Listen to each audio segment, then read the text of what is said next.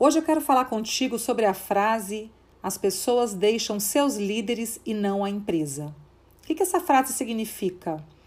Que as lideranças estão pouco desenvolvidas para conseguir trabalhar com melhores talentos, desenvolver pessoas, reter pessoas nas empresas.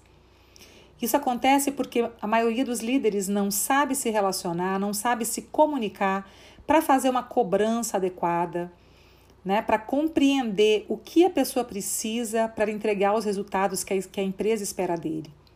Então a pessoa acaba cobrando, cobrando, cobrando, sem apoio, sem treinamento, sem orientação adequada para que a pessoa performe e um dia ela acaba desistindo ou acaba performando tão mal que a empresa desiste dela.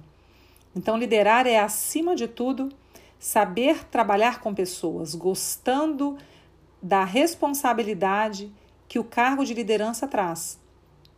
Ou seja, um líder que diz: Ah, eu não gosto de gente, eu não gosto de pessoas, é muito complicado, ele não deveria estar num cargo de liderança.